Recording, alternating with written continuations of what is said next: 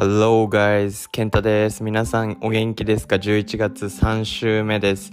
えー、もう12月も近いということでね、もう街はクリスマスの模様でいっぱいなんじゃないでしょうか。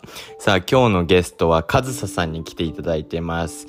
何回もコラボしたことあるので知ってる方は多いんじゃないでしょうか。そんなカズさんを迎えて今日のゴリラの部屋行ってみましょう。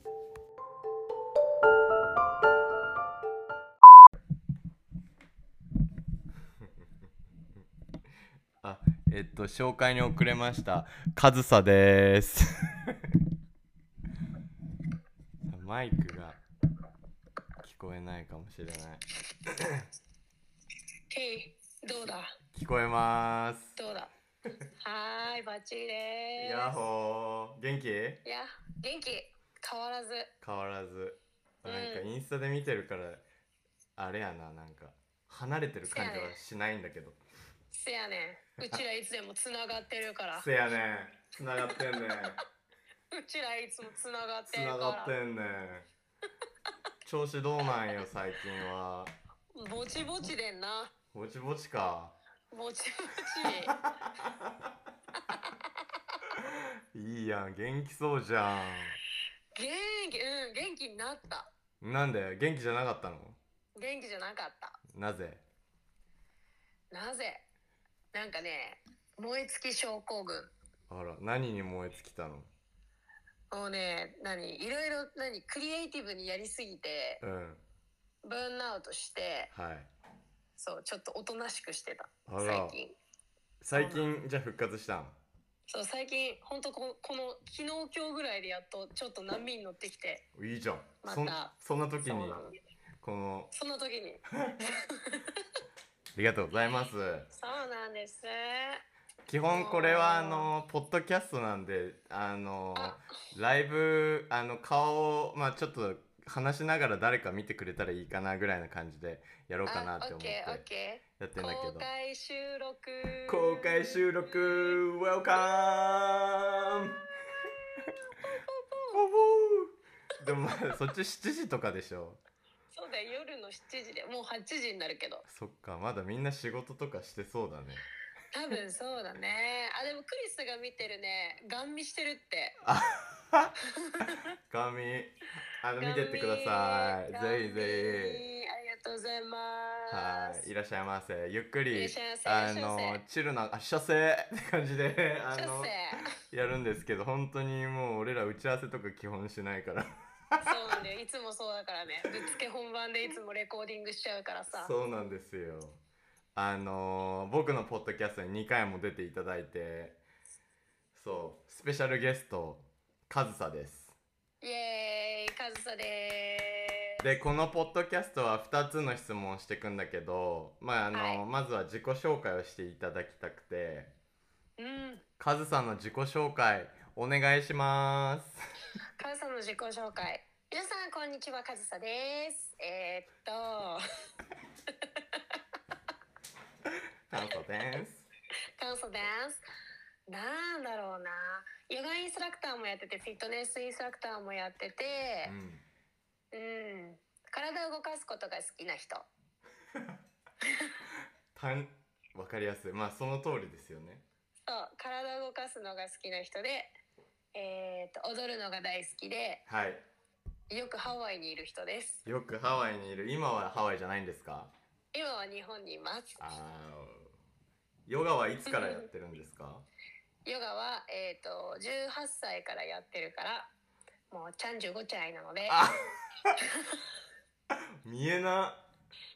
見えないでしょ。これもヨガのおかげよって言っとけばいい？うんありがとう 見えない。ほんまに見えない。でしょ？うん。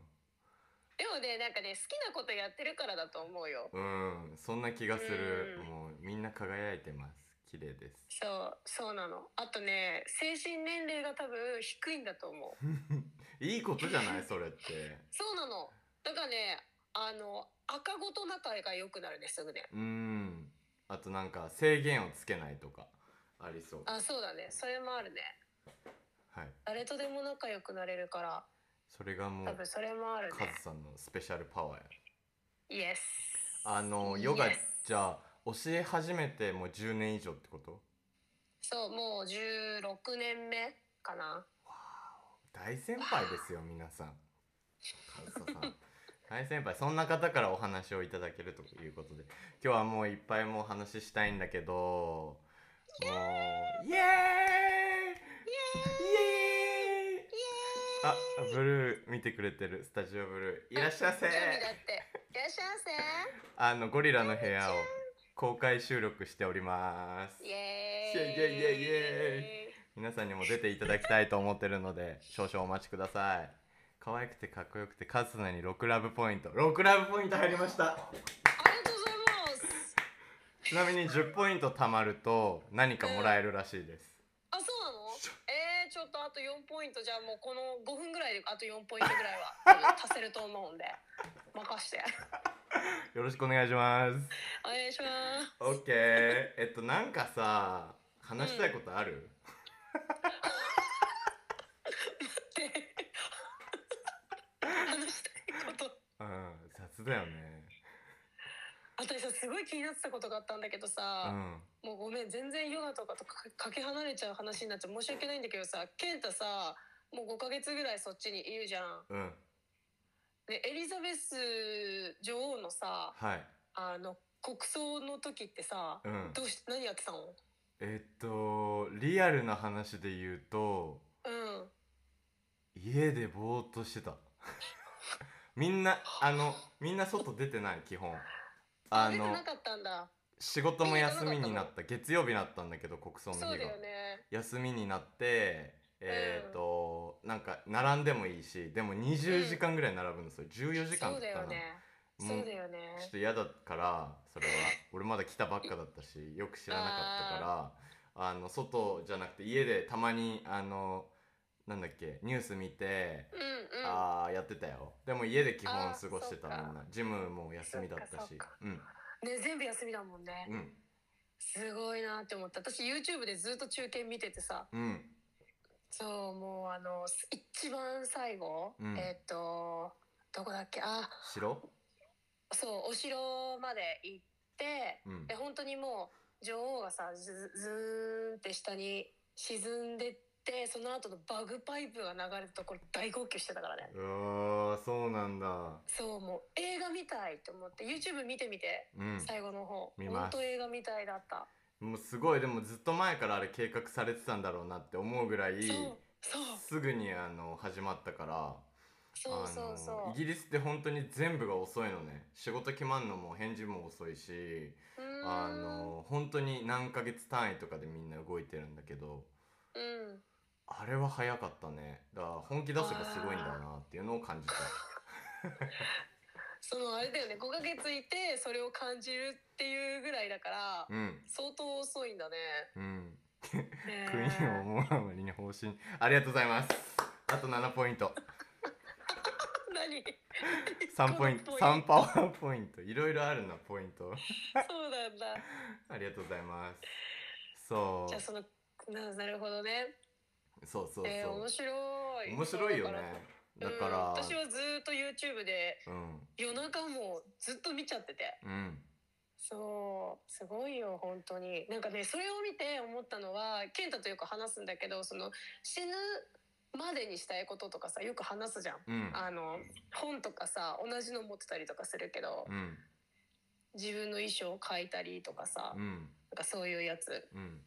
をちょうど思い出してて。はいそうなんか自分が葬式をする時ってどうしようとか言ってすごい考えてた。あそれで考えたんだ。いいでもいいきっかけだよね。なんか人の死を境にこう自分があじゃあどうやって死にたいのかって考えるから。そうそうそう。すごいできるだけ痛痛くない方がいいじゃん、うん。なんか苦しいとかさ。うん。とか言って苦しいたくないかうら、そう。できるだけなんか「うんおやすみ」って言ってすって。んわかるそれ。おやすみ？死ぬね。そう「じゃあね」って「あとは頼んだよ」って言ってすって寝たいから、うん。そうそうそう。なんか俺も考えたね。それやっぱその近くの人がやっぱうん。死んじゃったりとか病気になるとやっぱ感じるよね。その、うん。まあがんになった人とかもいるしいつ自分がそういう風になるか分かんないっていう風に再認識もさせてくれるしうん。なんかそのがんになったことがかわいそうなんじゃなくてなんかその人をかわいそうって思うことがかわいそうなんだなってすごい思うのね。ああそれはすごいわかる。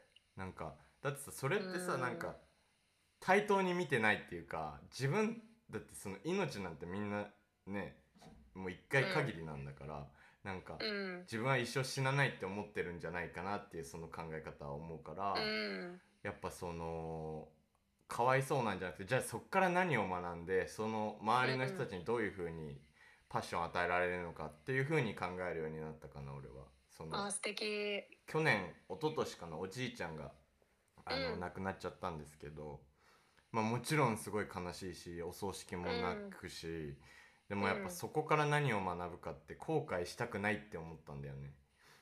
だからそのイギリスに来る前だったんだけどやっぱそれでやっぱり挑戦したいなっても思ったしこう毎日を挑戦しないのはやっぱそのん死ぬ間際でやっぱ自分を責めるなって思ったからあの挑戦しに今います、うん。あら素敵。ありがとうございます。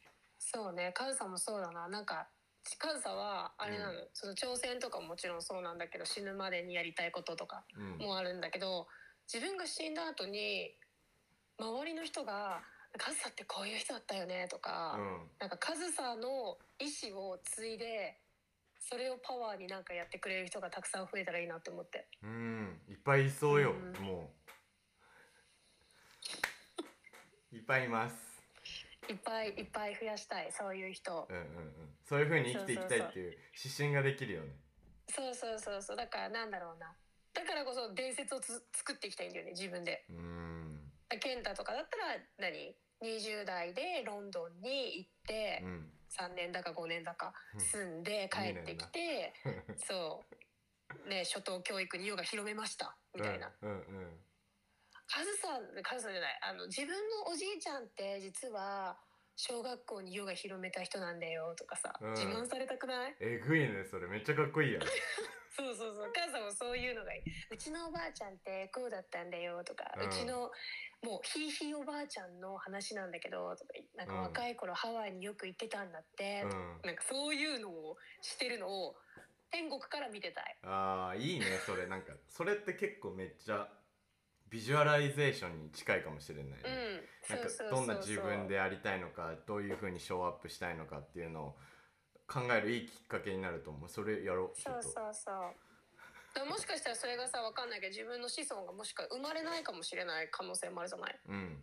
絶対自分の孫ができてますとかって限らないから、うんじゃなくたとしても何？どっかしらでそういう話うん。が出てきたいなって思うよね。うんうん今のなんかあるの？そういうじゃあなんかゴールっていうかこうこういう風にしたいなとか今の目標というか。目標大きい目標は日本の女性をより自立させたいっていうのが目標。うんうんうん、で自立って何？一人で何でもできますじゃなくてうん。頼れるうん。助けてとかごめんなさいがすぐ言える、ごめんなさいはみんな言えるけど助けてが言えない人が多かったりとか、うん。うん、素直にこう頼るっていうことができない人が多い文化だからこそ、うん。なんかもっとそういう人たちを増やす。うん。なんかそれをしていいんだよっていうのを増やしていきたいなって思ってて。いいね。そういう環境づくりをしたいってこと？そう。なんか言いやすい環境っていうのかな。女性がもっとよりそういうのを言いやすく頼みやすく。うん。でもそれは女性だけの問題じゃないよね。男性もそこにはちゃんと入ってやらなければいけないことだから、なんかそこのバランスを取りながら社会を作っていくっていうのを今は考えてるかな。うん。めっちゃかっこいいと思う、うん。なんかさこっちイギリスロンドンは本当にマルチカルチャーで、うん。もう多種多様な人種がいるからそのレイシストっていう人種差別する人はあんまりいないんだけど、うん。その男女に関しても結構シビアで。うんじゃあ例えばなんだけど仕事中にじゃああその重そうな荷物無理そうだよねみたいな感じってめちゃくちゃバイアスじゃん。はいはいはいはいでなんか1個あったのは「いや It's alright you so rude」みたいな言われたのね「What?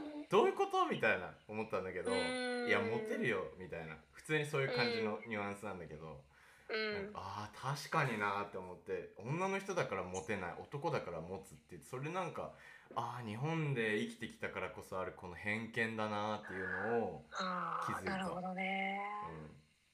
うん、そういうのもなんか日々の暮らしに取り入れていけるといいよね日本も。うん。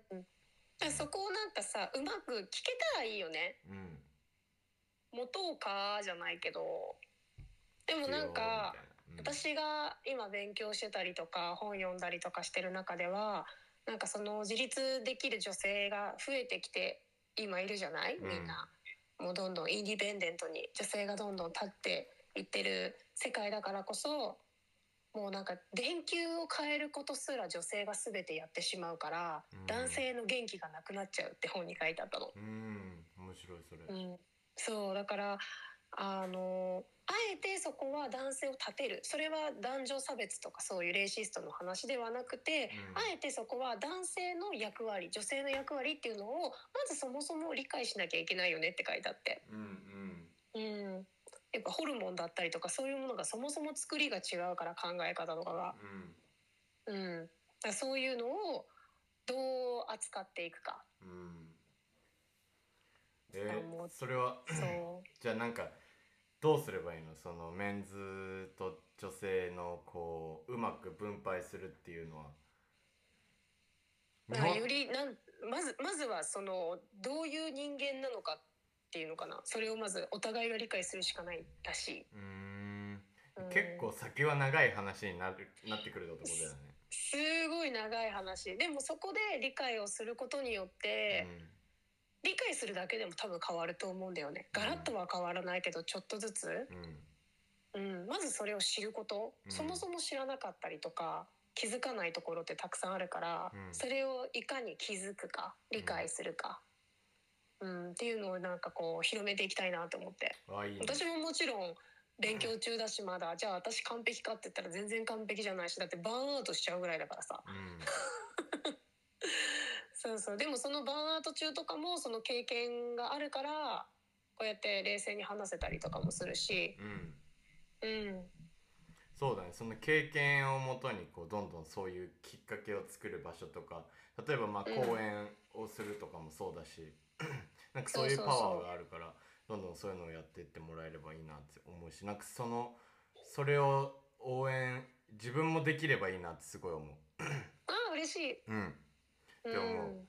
からいいね。そのなんか俺もやっぱそのヨガって女性だけみたいなイメージ結構あるんだけど、なんかそれも変えたいしどういうふうにこういうまあ初等教育もそうだけどメンズのヨガコミュニティを作ってこう、男女のこの人口をこう みたいなうん。もしていきたいなって思うのね。そうね。ロンドンはどうです？ロンドンは変わんない日本と東京と特に少ないよあそう。メンズ。特に、えあのベーシックのクラス受けると、ーうん。男性俺ともう一人か俺だけみたいな。そうなんだ。そう。でなんかほらハイレベルなクラスは多い男性。あれは？なんだっけ？メンズヨガとか。メンズヨガなあないんだ。いメンズヨガって概念がない。チャンスじゃん。チャンスじゃん。チャンスじゃうんんやちゃん。チャンスじゃんチャンスじゃん。そう俺のゴールもあるんだけどさそこで、うん。まあ、その、来年の3月31までにまずそこまでにヨガを一回オン英語のヨガをチームでやるっていう のをゴールにしてます今。それすぐできると思うよ。3そうやね月とか言わずに。せやね。うじうじしてるね。3月31で立てたからまずはそこまでにやります はい。すぐできると思うよ。もうなんかチームを早くやってって感じなんだけど、そうだうん。よ、インヘルエクセル言えればいいんだから。せやねん。やりますじゃあ。はいやります、うん。うん、やってください。そうそう。えあのさえロンドンのルーレモンの人たちはさみんなどういうスウェットやってるの？あのねスピンクラスっていうのがあってババイク。そう。スピンクラスクロスフィットみたいなバリーっていうとこが日本にもあるのかな？わかんない。バリーあっていう。聞いたことある。なんかブートキャンプみたいな、うんうんうん。とこに行くこの2個が多くてでヨガは少ない、ヨガスタジオ行こうとかはなんない。基本、えー、あれはキックボクシングとかは？キックボクシングも今んとこうちのストアの近くにはないねボクシングあるのかな？でもスピンがマジで多い。本当に多い。あやっぱスピンすごいね。スピンホットヨガ聞かないな。まあスピンだね。スピうン、んジムサウナ、うん。みたいな。うん。あサウナ。東京やん。東京だよもう。東京だね。そうだよ。でも逆に東京の方が多いのかな？東京の方が種類は多い気がする。うんそんな感じだね。でもインストラクターのレベルで言うとうん。ロンドンは激高。受けてみたー。ヨガもめっちゃいいしスピンもいいし、えもうねヨガいいよロンドン。本当？マジおすすめ。えー、どうどう違う？何が違う？アジャストが多いアジャストが多いのとクラスの流れがマジで全員違うの基本。うんうんうん。こんな違うんだって思うぐらい違うからうん。あの日本で言うとさ太陽礼拝やって太陽礼拝 B やってシャバーサナまでにどう持っていくかみたいな感じだけど、うん。あ最初からそういうポーズやるんだとかもあるしあの俺の行ってるロケットヨガってクラスがあるんだけどうん。あの最初の15分で3点倒立ピンチャー入って90分クラスだから途中もう死んでるみたいな。うわーハード。めっちゃハードコアなヨガもあるこっちは。えうん。あでも一回受けた後がある。そういうなんかもう本当に出だしの15分で「うん。はいピンチャー」みたいな。うん「えまだまだもうこの辺とか伸びてないですけど」みたいそなうそうそうそうそうそうそう、ね。そういうのもなんかそれでそれで伸びるから大丈夫みたいな。嘘だろ？みたいな。やばいもうなんか概念がよくわかんないからとりあえず確かにそうかもな。価値観をぶっ壊しに来てるっていう感じかな。うんうんうん。うんそうなんだよね。どうしてもさ一緒になっちゃう、うん、な一緒じゃないんだけどうんなんかこう囲われてる感というかさうん。あったりねするよね。ハワイとかでもうん、ヨガスタジオあんまり行かないんだけど。うん、行かないんかい。行かないんだけど でもねやっぱなんだろうね。そのどどこのスタジオがすごくいいよとかどこがレベル高いよとかわかんないけどでも、その日本でずっと受けてたから、うん。ポってこう違う国の何かそういうのを受けるだけでもう、ん。まず脳みそが一回崩れるね。うん。わかガシャーンって崩れてうん。おーそうやるんだみたいな。うん。なんか言い回し方とかも全然違うじゃんみんな。全然違う。ね。楽しいよねそこね。うん。なんか、こう十何年ってこうヨガをやってる上総だけどさうん。こうああいいクラスだったなって思う時ってうん。自分でやってる時もそうだけど、うなんんかどういう準備ができてる時なの？準備一体感かな。そのそこでの一体感。そうもう、うん。そのクラスがさ、うん。もう全員なんていうの？ライブみたいな。うーんイエーイ！はいはいみたいはいはい。はいはいな感じになってる時のも一番最高だね。うーん。なんかなんかそれ誰も無感じるわ。理に、うん。誰も無理してない。うん。みんなが勝手に気持ちよくなってるみたいな、うんうん。そうそうそう。別にそれがなんか綺麗に揃ってるとかポーズがみんな取れてるとかそうじゃなくって、うん。本当にただみんなおのおのの呼吸の音だけでめっちゃもうトランス状態みたいな。めっちゃ気持ちよくなってるみたいな。うん。で先生も先生の世界に入ってるみたいな。ももちろんなんかちゃんとアジャストとかももちろんしてくれるんだけど、うん。それもされつつ周りをちゃんと見てう、ん。でもみんなをこう回してるみたいな。なんか宇宙空間が広がってるみたいな感そうそう。じそこだけの。そうなの。その時は最高だったね。うん。うなんかかそういう時って一番大事なのって最初なの？やっぱ最初うーん。なんかさ私どうかな。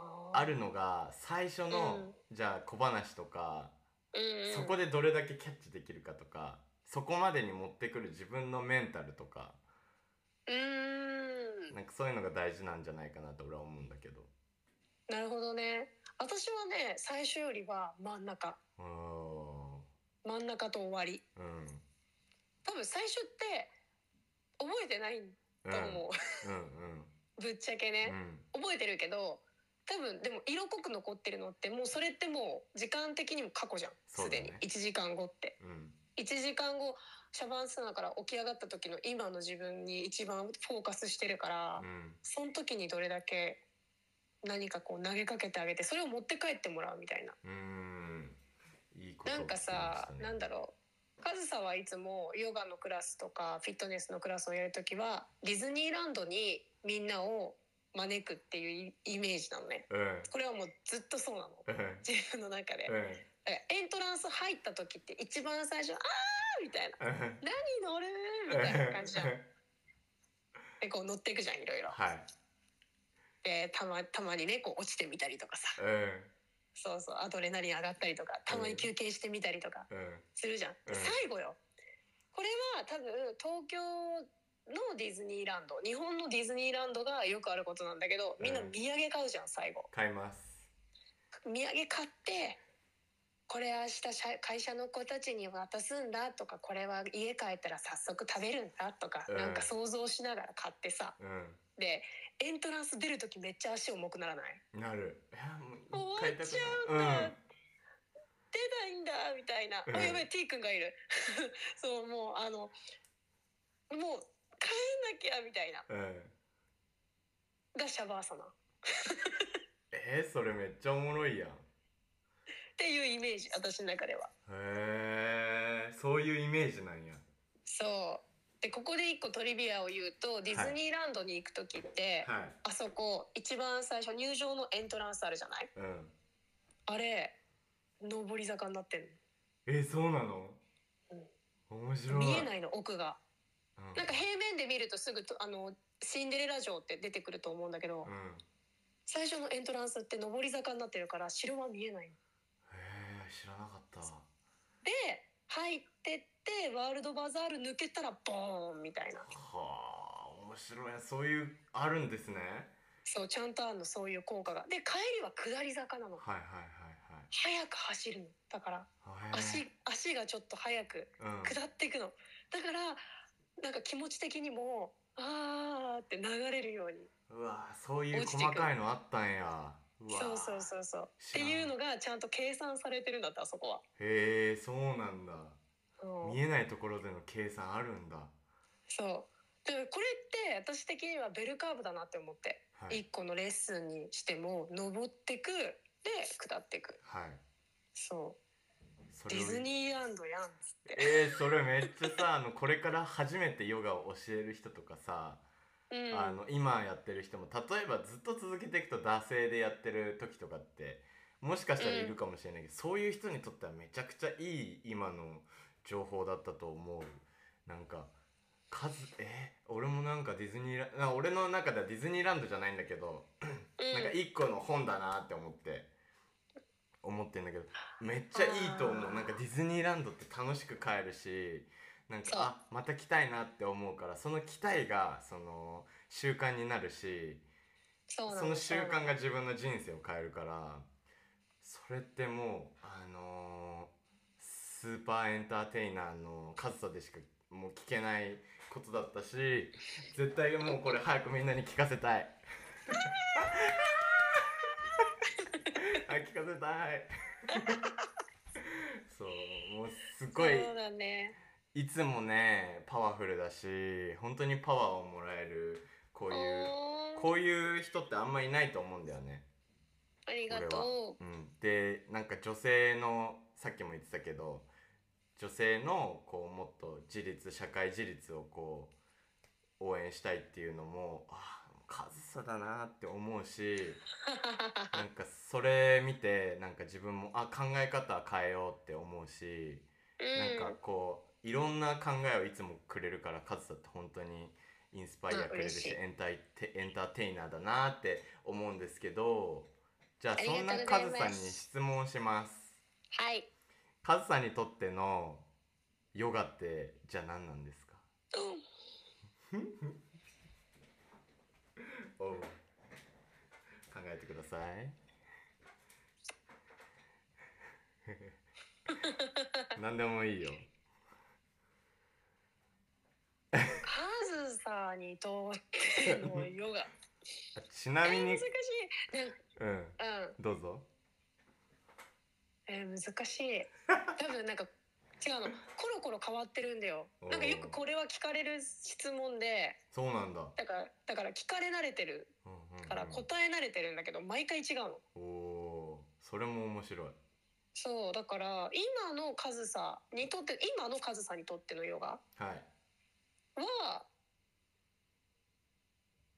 バロメータバロメーター。うん。ー バロメーターというと。要はだからあーここ体硬えなとかあ、うん。今日は足上がりやすいとかうん。今日バランス取りやすいとかっていう指標、うんうん。うん、そのし別にそこになんていうの？難しいポーズができなかったからダメとか。う、んうん、なんか緩いのしかやってないからダメとかなんかそういうのじゃなくてどの強度にしても自分がどういうお気持ちでそこにいるかうん。で変わるじゃんやっぱり、うん。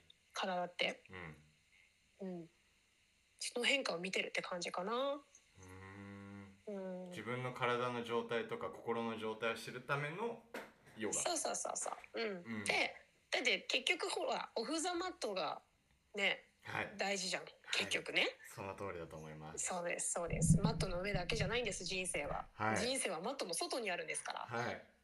はい。なのでその外出た時にあなんだろう。そのマットが境界線みたいな。うんうんうんうん。今ポンって出てきたイメージだけど。うんここから A 地点からマットにポンって乗ってうん。B 地点に行った時には違う自分になってますよみたいうん。な、うん、そんなイメージが今この辺にあるんだけど。なんかえじゃあさオフ・ザ・マットってどういう風な状態になってたいの？カズサってうーんなんだろう言葉にすると難しいね。なんかすっきりしてるとかさ、うん。なんかあ頑張ろうみたいななんかチャージしてる状態、うん。リラックスしてる状態。多分そのやってる時間によっても変わるんだと思う。朝やってればその後の一日長いからうん。頑張ろうってなるだろうし、うん。夜とかだったら終わった後の一日は短いから、うん。はいもう寝ようとかゆっくり過ごそうとかってなるから、うん、時間帯によってもちょっと違うから何とも言えないけど。うん。でもなんか一個の自分のことを知れる一個のなんかきっかけきっかけバロメーター。うん。そうそうそうそうそう。う、ん。面白いその考え。マットにから出たからうん。マットにいた時の自分ってこうだったな。あやべえ新しい自分発見しちゃった。みたいな、うんうんうんうんまたやろうみたいな。確かになんか自分をこう観察するための時間かもしれない。そのうん。俺も思うんだけどマットの上ってあの自分としか戦えないじゃん。でもなんか、うん。たまにじゃあすっごいレベル高いクラス行ってうわーあのポーズあの人あんな綺麗なのに俺できなかったな。うわ比べてるわ俺。あーちょっと。うん。じゃあオフ・ザ・マットは比べないようにしてみようみたいななんかそういう学びとかあ素敵。あとは体があじゃあ今日は硬かったなみたいな。でも硬いのっていけないことなのかな、うん悪くないな。じゃあ人生にとってもそうだなみたいな。なんかあのこの仕事が早い人が偉いのか。うんそうでもないかもしれない。みたいなそういう学びがなんかシンプルなんだけどあるのがマットの上で,、うん。でそれを生かすのがオフ・ザ・マットだなってすごい。そうだねそうだ感じねる。えどれだけそのマットの中で学んだことがオフ・ザ・マットした後アウトプットできるかうんだなって思うしうんカズはよくレッスン中にあのみんなに伝えてるのは今どんな気分うん今自分の体は何て言ってるって聞いてごらんっていうのいつも。うんうん、それはなんか「えなんて言ってるか教えて」じゃなくてうんあんあんたが自分の体の声を聞くんだよっていううんのをひたすらにレッスンでは伝えてる。うんうん。うん、その声を聞いてじゃあどういうフィーリングでいつも自分が痛いのかっていうのも分かるしその声に耳を傾けることでもっと自分の体があじゃあ今はちょっと無理しない方がいいんだなとか思えたりとか、うん。そのやっぱ自分の人生って自分の体とずっと付き合っていくわけだからそうなのよね。そうなんですよ、うん、だからそれを毎日に生かすためにこうカズサはそうやって聞いてるっていうのがうわめちゃくちゃ今回はもうあれですね。オフ・ザ・マットもそうだけどインストラクターの人にとってもすごいいいなんて言うんだろう。ああじゃあ明日から毎日もし教えてる人とかな週に何本教えてる人、うん。明日から使えるなってすごい感じるこの話は。うん、だからそういう先生もどんどんこうまあ俺は本当に新人だからさなんか偉そうには言えないんだけどそういう先生が増えてヨガっていうもののイメージがあじゃあなんか俺はね本当にうさんくさいと思ってたの最初に。あの最初ヨガやる前ね。あのヨガストレッチでしょ？うさんくせえなってずっと思ってたの俺大学生の高校生ぐらいの時から。でも俺自身ずっとけあの高校卒業して大学までずっとバスケしたんだけどうん、怪我してたのね。なんかうん。他者からの怪我だったの。なんかあの足踏まれて。はいはいはい。でリハビリ半年やんなきゃいけないみたいな。誰を責めればいいんだよみたいな。そうだね。誰も責めれねえよみたいな。で、うん。その時のストレッチが俺にとっては今考えたらヨガだなって思うんだけどうん。なんかなんて言うんだろう。そのヨガをしてみてあの思うのは本当に自分とつながることの大事さ。そのバロメーターを知れるし、あじゃあ今どんなマインドなんだろうっていつもすごい勉強になるのね。で、まあヨガって意外に奥深いんだなっていうのをあの初めてヨガやった時にシャバースナ終わった時に思った。あーなるほどね。だからそういう人って絶対多いと思うし、うん偏見もまだ多いと思うし、やっぱ男性だから生きづらいっていうのもあると思うんだけど、そうだね。そういういろんな人を含めて人口をどんどん増やしてなんかヨガヨガを通して人生をこう豊かにしてでうん。ヨガだけじゃなくてそれこそオフ・ザ・マットでどう自分を輝かせるのかっていうのを考えた時にやっぱりじゃあヨガってこういう風に使えるんだよねっていうのをうん。こういうこういうラジオとかポッドキャストを通して、みんなに知ってもらえればいいなっていうふうにすごい思うからなんかこういうあありがとうございます3ポイントぐらい入った多分素晴らしい。10万ポイントぐらいですよ。ありがとうございますだからなんかその楽しく面白く伝えるのがやっぱ大事なんじゃないかなっていうのを思うんだよねそうだね。